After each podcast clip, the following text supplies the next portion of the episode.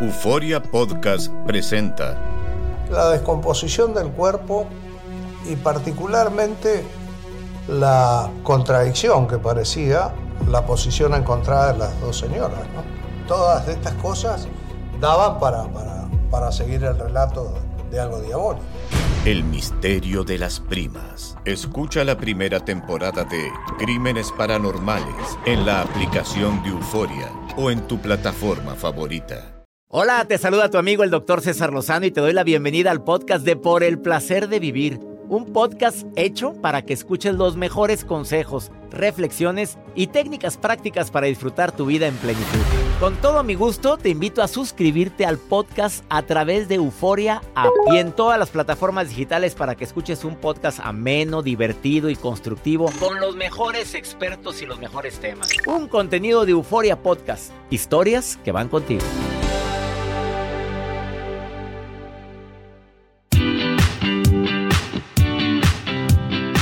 Una de cada cinco personas esconde a su pareja dinero o la cuenta bancaria que abrió o una tarjeta de crédito. Una de cada cinco. En todos los niveles económicos. Así te doy la bienvenida por el placer de vivir porque ya te imaginarás de qué vamos a hablar el día de hoy. La gente joven es la que tiende más a ocultar esa información. Eh, personas que tienen pareja entre los 18 y 37 años de edad, que son las cifras más altas. Bueno, tú también sabes que mucha gente dice, mira, yo prefiero en el matrimonio sobre todo, no decirle que tengo este guardadito, porque es para emergencias y si se lo digo a él lo va a gastar o se lo digo a ella lo va a gastar. Y cuando trabajan los dos, puede presentarse algo que se le llama, escucha el término que se oye bien matón, ¿eh? Infidelidad financiera. El día de hoy vamos a estar platicando de eso. Típico que no quiero hablar del dinero y cambio el tema cuando empiezo a hablar de eso. ¿Puede ser considerado como una infidelidad financiera? Sí. Tienes fuertes reacciones emocionales cuando hablan de dinero. Te pones a la defensiva. O te culpa a ti de algo, de algo pasado con tal de salir del atolladero presente. Insiste en ser la única o el único que maneje el dinero cuando tú pides compartir la administración. Por cierto, le voy a preguntar hoy a José Manuel Abdala, que es experto precisamente, eh, es coach financiero, experto en el tema. ¿Quién es el que lo debe de manejar? ¿El que mejor lo maneja o que tienen que estar los dos em, inmersos en esto? Hay gente que es muy buena para la administración, pero cuando los dos son pésimos para administrar, ¿Cómo se maneja esto? Hay personas que llegan a inflar sus ingresos cuando habla con los amigos, pero en pareja. No, pues hay bien que no andamos bien, pero si tú dijiste en la reunión que, que nos estaba yendo tan bien que querías ver la posibilidad de invertir en un terreno. No, no, no, no, claro. Bueno, ¿existe o no existe ese dinero? Desafortunadamente esto puede ocasionar un problema gravísimo. Primera causa de separación actualmente, pues ya sabes que es la infidelidad bajo alguna de sus variables, incluyendo la cibernética. De que alguien no soporta que te hayan pescado platicando eh, a través de las redes sociales o likeando fotografías de tu ex y demás, se separan las parejas. Pero la segunda causa, según los expertos, es el dinero. Eso nos puede llegar a separar. La ausencia o la mala administración o la infidelidad financiera. De eso vamos a platicar el día de hoy. Tema que nunca había tratado en este espacio, pero te aseguro que te va a interesar muchísimo porque hay más infieles financieramente hablando de lo que te imaginas. Iniciamos.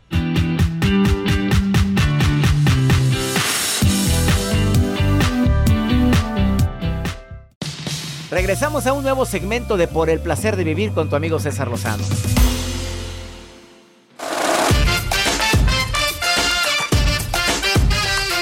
¿Qué tan común es la infidelidad financiera? Repito, son tips que creo que te pueden ayudar mucho, sobre todo si la situación en pareja no va muy bien que digamos. Eh, la gente joven, los matrimonios jóvenes es donde normalmente se oculta la información de cuánto gano yo, no te lo digo, mira, conozco parejas que me han dicho textualmente, yo no sé cuánto gana mi esposo. ¿Cómo? No, no sé. Y cuando le pregunto me cambia el tema.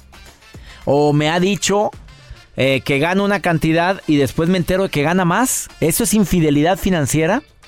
¿O hace compras la persona eh, a escondidas tuya? No, o sea, no te das cuenta que se compró algo hasta el ratito. De pura casualidad, Mónica Rodríguez, que me estás marcando al programa, ¿has vivido la infidelidad financiera? Hablando de los ejemplos que acabo de compartir, amiga, ¿me estás escuchando? Sí, sí lo escucho, doctor. ¿Lo has vivido, Mónica? No. Nada. No, no. Todo te platica. Sí, todo me platica igual cuando recibe el dinero, dinero que recibe, este, dinero que recibo yo. ¿Quién es mejor para administrar en esa pareja? Yo. Ah, claro.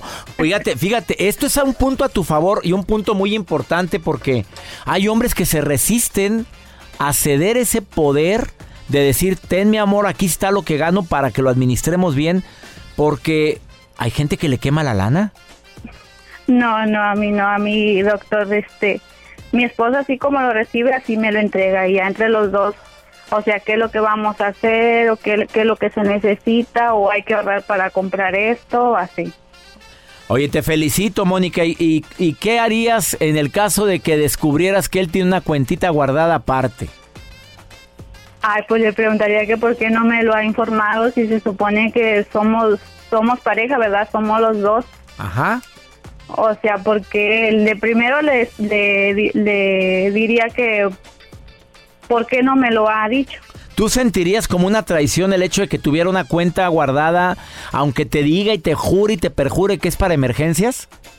Eh, así, porque no, no me lo comunica.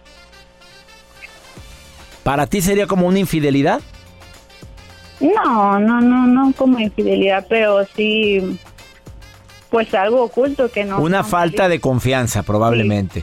Oye, te agradezco mucho tu llamada y te felicito y me alegra mucho que seas tan buena administradora porque por algo está cediendo esto, ¿eh? Sí, sí.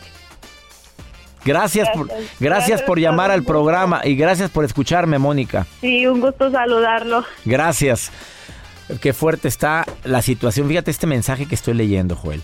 Yo por ningún motivo cedería el poder a mi esposa porque es de las personas que todo quieren comprar. Oye, y no, di, mi nombre si quieres porque te escucha. No lo voy a decir. ¿Para qué te metes en broncas? Mira, tú tienes otro mensaje ahí también. así hay muchas personas, sobre todo aquí hay mensajes que nos llegan en el Facebook. Hombres ponen, las mujeres así son, siempre nos quieren quitar el dinero. Bueno, pues es, ese es machismo, ¿no? Bueno, es que Bueno, si es buena para administrar, como es mi caso, yo sí cedo eso y que lo maneje ella porque lo administra bien. ¿Para que No es que sea malo como administrador, pero digamos que no tengo la conciencia al 100% en eso. Claro, pues somos los que estamos trabajando. Al, bueno, en este caso su esposa también trabaja, pero lleva bien un control de las finanzas. Vamos con la nota. Hoy les voy a compartir, doctor. En Facebook, de repente cuando tú estás eh, navegando en esta red social, te aparecen diferentes eventos donde tú puedes aceptar, puedes eh, confirmar tu asistencia o le pones tal vez o no. A una chica le pasó en Facebook, que yo creo que la debe haber picado mal, que le puso aceptar.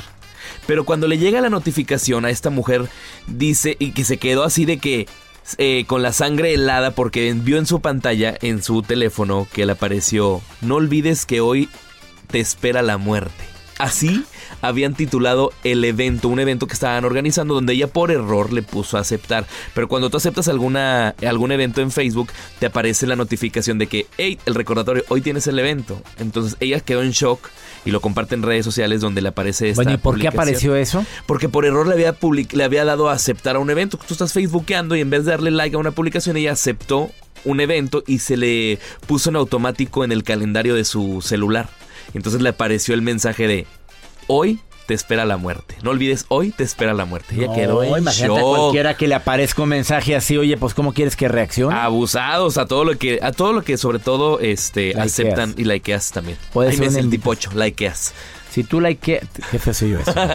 a todo lo que le das like, pues like, ese se le dice likeas. Pues, oye, te agradezco mucho. Gracias. Una pausa. En, después de la pausa viene un experto en administración financiera, un coach financiero. Él se llama José Manuel Abdala y viene a hablar de infidelidad, pero financiera, más común de lo que te imaginas. Estás en el placer de vivir, ahorita volvemos. Todo lo que pasa por el corazón se recuerda. y en este podcast nos conectamos contigo. Sigue escuchando este episodio de Por el placer de vivir con tu amigo César Lozano.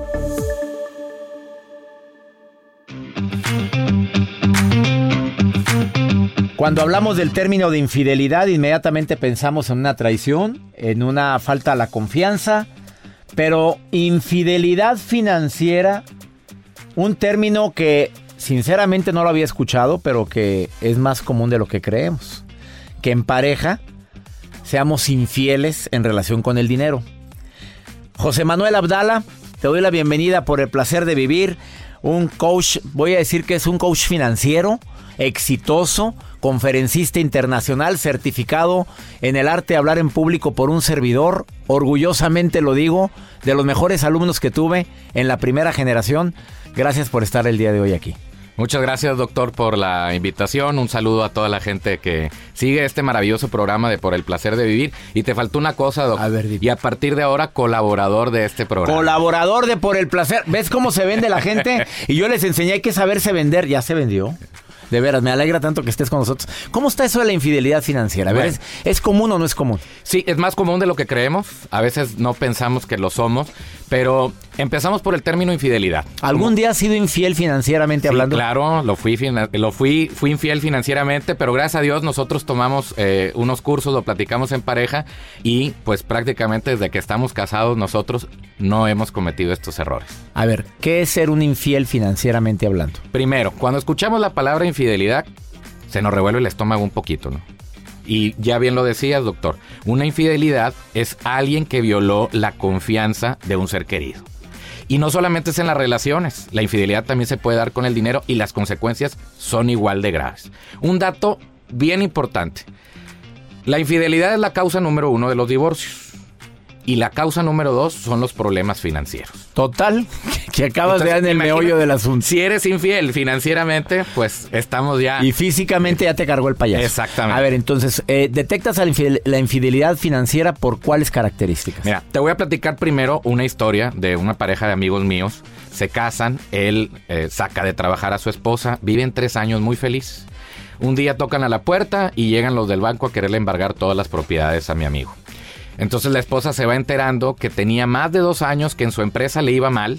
Él para mantener el estilo de vida que tenía, pues sacó tarjetas de crédito, préstamos, se endeudó por todos lados.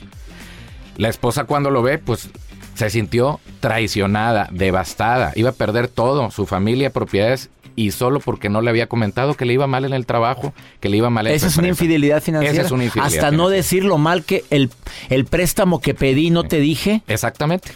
Gastar en cosas que tú no sabes. Sí, ahí te van tres tipos de infidelidad financiera. Número uno, esconder el dinero. El famoso guardadito o el clavito, como le llamen, que tienen muchas personas. ¿Y con qué se justifican? No, es que si se lo dejo a aquella o aquel, se lo zumba, se lo gasta. Pero a final de cuentas es una infidelidad, estás escondiendo algo. ¿Y qué empieza a pensar tu pareja? ¿Qué más me va, me va a estar escondiendo? ¿O acaso piensa que yo le voy a robar el dinero? Número dos. Número dos, las cuentas de banco escondidas. Y esto es peor todavía porque lo haces con premeditación, alevosía y ventaja. Tienes que ir al banco, llenar unos formatos y esconder los estados de cuenta. Y otro ejemplo del tipo de cuenta de bancos escondidas son las tarjetas de crédito escondidas. Y se justifican bastante con es que mi marido o mi pareja quizá no me provee lo suficiente o mis ingresos no me alcanzan y entonces para no pedirle a mi pareja voy a sacar esta tarjeta de crédito y al cabo ahí la voy pagando. Y le digo yo, pues ¿con qué la vas a pagar si acabas de decir que no te alcanza? Y esto es de las cosas que más pueden desbaratar el matrimonio porque las tarjetas de crédito llega el saldo y debes bastante y puede pasar lo que pasó con esta historia que te platique. Llevamos dos casos. El tercero, que es el más común o el más frecuente, que son las compras escondidas. Oye, esta blusa es nueva. No, hombre, ya la tenías de hace mucho, pero como ni me prestas atención. Y estas etiquetas que están tiradas aquí, ah, son de otra. Claro. O los compré en oferta, no me costó eso, hombre, estaba al 50% de Oye, cuando le dices eso a tu marido o a tu esposa, oye, no, hombre, me costó dos por uno. ¿Y es mentira? Es Mentira. infidelidad. Es infidelidad financiera, a final de cuentas, porque estás escondiendo algo cuando no tendría nada de malo. Pero lo haces justificando muchas cosas, pensando que pues no quieres ocasionar una molestia, te diste un gustito que tanto te merecías Esos son los tres tipos de infidelidad financiera más comunes que hay. Pero todo empieza con que la pareja no se preocupe por el otro. O sea, hay muchas mujeres que no saben ni cuánto gana su marido.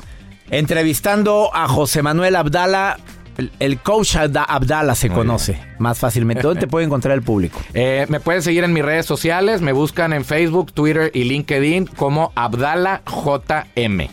Ahí J- me pueden José, encontrar. Así- JM de, José, Manuel. Abdala JM y puedes asesorar a la gente donde quiera que se encuentre. Sí, nos pueden eh, también escribir al correo jm arroba abdalaideas.mx. Vamos a una pausa, no te vayas, estás en el placer de vivir. Ahorita volvemos, estoy entrevistando a José Manuel Abdala, infidelidad financiera Ouch. Ahorita volvemos.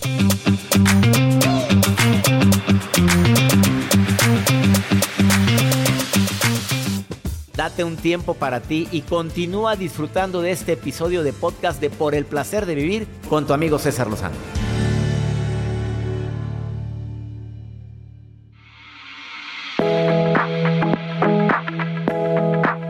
Entrevistando a José Manuel Abdala, el coach Abdala, coach financiero. Oye, pero seamos sinceros.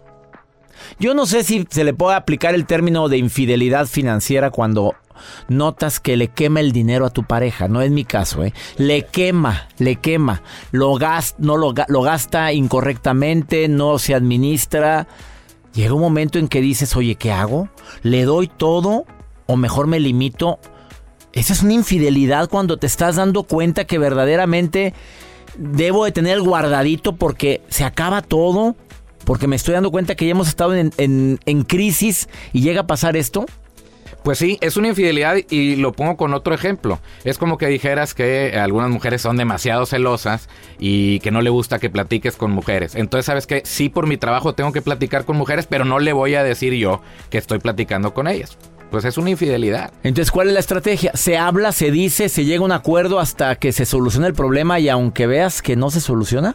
A ver, aquí, para toda la gente que nos está escuchando y que nos siguen a través también de las redes sociales, si ha cometido una sola de estos tres tipos de infidelidad, infidelidad financiera, les voy a platicar. Repítelos. ¿Qué es esconder el dinero, el guardadito, las cuentas de banco escondidas o las tarjetas de crédito escondidas y por último las compras a escondidas. Si ha cometido una sola de esas, es usted un infiel financieramente. Les voy a dar dos pasos para que puedan salir de toda esta eh, telaraña de la desconfianza. El primero es, vamos a poner las cartas sobre la mesa. No hay nada más que sentarse a platicar con su pareja y decir, sí, mi amor, lo siento, se me hizo fácil y no pensé en las consecuencias. Y yo sé que me van a decir, pero es que se va a enojar. Es más, seguramente se va a encabritar. Pero es mucho mejor platicarlo y tratar de volver a restablecer la confianza de la relación. Imagínense, se va a enojar porque gastaste mucho, pero luego aparte se va a enojar porque gastaste mucho y se lo ocultaste empiezas a darle como con un hacha a la confianza de la relación. El primer paso es sentarse y platicar. No lo tomen con, con enojo, mantengan la calma. Y ya que platicaron el segundo paso, y este es el éxito y la clave para salvar matrimonios, doctor, unan sus cuentas. Nada destruye más a una familia que el tener las cuentas separadas. Mi dinero Bueno, esto está investigado, seguro. Tú me dijiste que obviamente la infidelidad física duele, pero la financiera también es muy común. Entonces, unir las cuentas, que ella tenga acceso, que tenga acceso a la firma, a la chequera, o él, cuando ella es la que más gana. Porque a veces, ahorita las cosas han cambiado mucho. Claro. La mujer está generando a veces más dinero que el hombre. Y tú sabes que el machismo está a la orden del día todavía erróneamente. A ver, volvemos a lo mismo. El matrimonio es la unión de dos personas para formar una sola familia. Cuando empezamos nosotros a decir mi dinero y tu dinero, pues realmente no se refleja esa unión. No es ella gana 10 y yo 5. Los dos ganamos 15. E- Esta unidad financiera se refleja hasta en la crianza de los hijos. Si tú empiezas a hablar de nuestro dinero, nuestro presupuesto, nuestras metas, nuestros sueños, nuestro hogar, nuestra familia, las cosas cambian. No e- y si me preguntas, ¿le tengo que entonces pedir permiso para gastarme lo que con el sudor de mi frente me está costando? Pues le digo que sí, porque ya no es el fruto nada más de su trabajo, sino es el fruto del trabajo de los dos. Trabaje o no trabaje la otra pareja, ¿eh? A un mensaje que tengo aquí. Mi pareja, yo, ella trabaja. Y trabaja de sol a sol. Dice, le quema el dinero. Yo no puedo permitirle que tenga acceso a las cuentas. Yo le doy lo necesario. Ella es la que trabaja. Él también trabaja, pero gana mucho menos. Pero ella tiene su dinero y ella es partidaria. Es mi dinero y tu dinero. Hay que platicarlo, hay que sentarse. Una cosa es eh, trabajar sobre cómo administrar el dinero y otra cosa es esconderlo, que son cosas muy distintas. No hay más más que empezar a trabajar y bueno, pues hay mucha información en internet, me pueden escribir también para decirles varias formas en las que pueden administrar el dinero y que no pase eso. Y aparte estas mañas se conocen desde el noviazgo. ¿Estás de acuerdo o no? ¿Te estás dando cuenta que en el noviazgo, pues al niño le quema todo, le quema el dinero y es gastalón? ¿Qué te hace creer que en el matrimonio va a controlar eso? ¿Pero qué decías? Yo lo cambio. Claro. Ahora, el, error más común que cometemos todos es que pensamos que la mujer debe administrar el dinero. ¿Es, malo? Es malo porque quien debe administrar el dinero es quien precisamente sea mejor administrado para el dinero. Ah, que en algunos casos puede ser el hombre y en otros casos la mujer. José Manuel Abdala, búscalo como arroba AbdalaJM en las redes sociales. Así es, en Facebook, Twitter y LinkedIn. Gracias. Gracias por haber estado hoy en el placer de vivir. Unos tips muy buenos sobre este tema tan pues para mí nuevo, infidelidad financiera. Muchas gracias. Ahorita volvemos.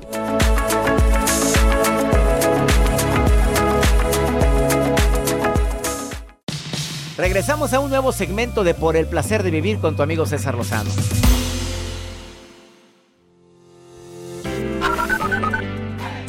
¿Qué tal, doctor? Buenos días. ¿Cómo está usted? Mi nombre es Alfonso Sánchez. Eh, lo felicito y que tenga muy buen día. Bendiciones para ustedes. Saludos desde Los Ángeles, California. Buenos días, doctor Lozano. Pomposo. Le saluda a las dos angelitas aquí desde Wyoming, Estados Unidos. Es una bendición su programa. Siempre nos hace nuestro día. Hola, buenos días, doctor César Lozano. Mi nombre es Aide, vivo en Arizona. Todas las mañanas lo escucho cuando voy a caminar, correr. Saludos y bendiciones.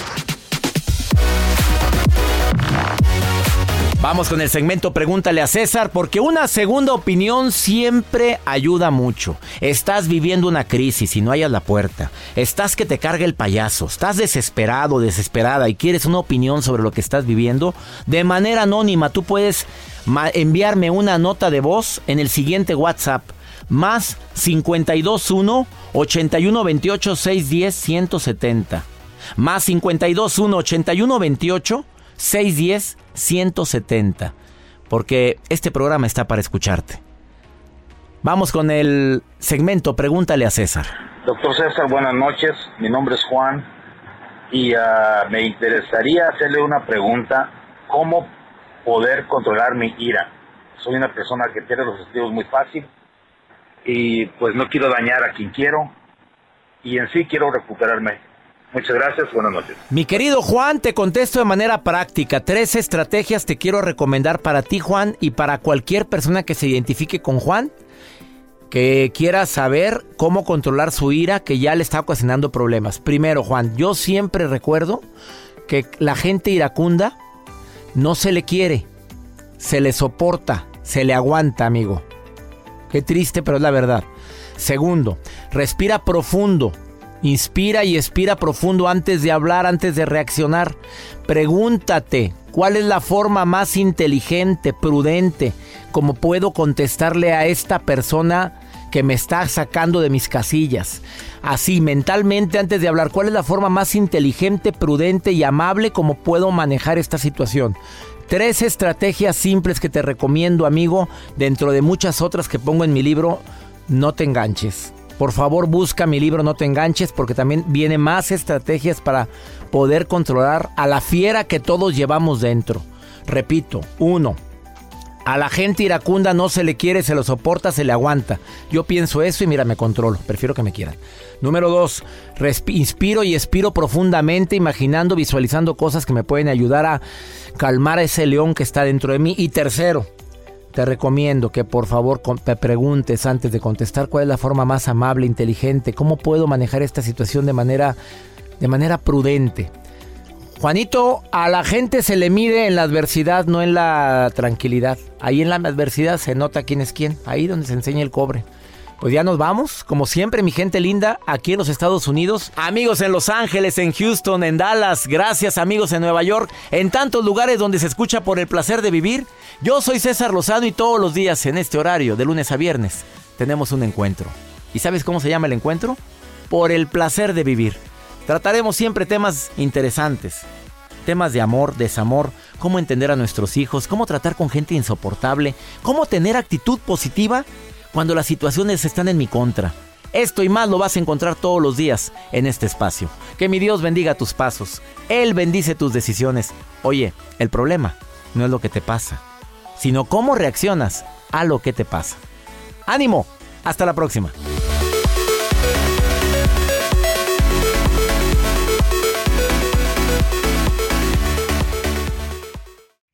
Gracias de todo corazón por preferir el podcast de Por el placer de vivir con tu amigo César Lozano. A cualquier hora puedes escuchar las mejores recomendaciones y técnicas para hacer de tu vida todo un placer.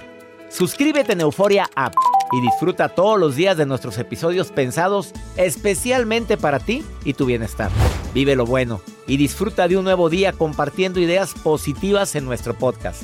Un contenido de Euforia Podcast, historias que van contigo. Soy María Raquel Portillo.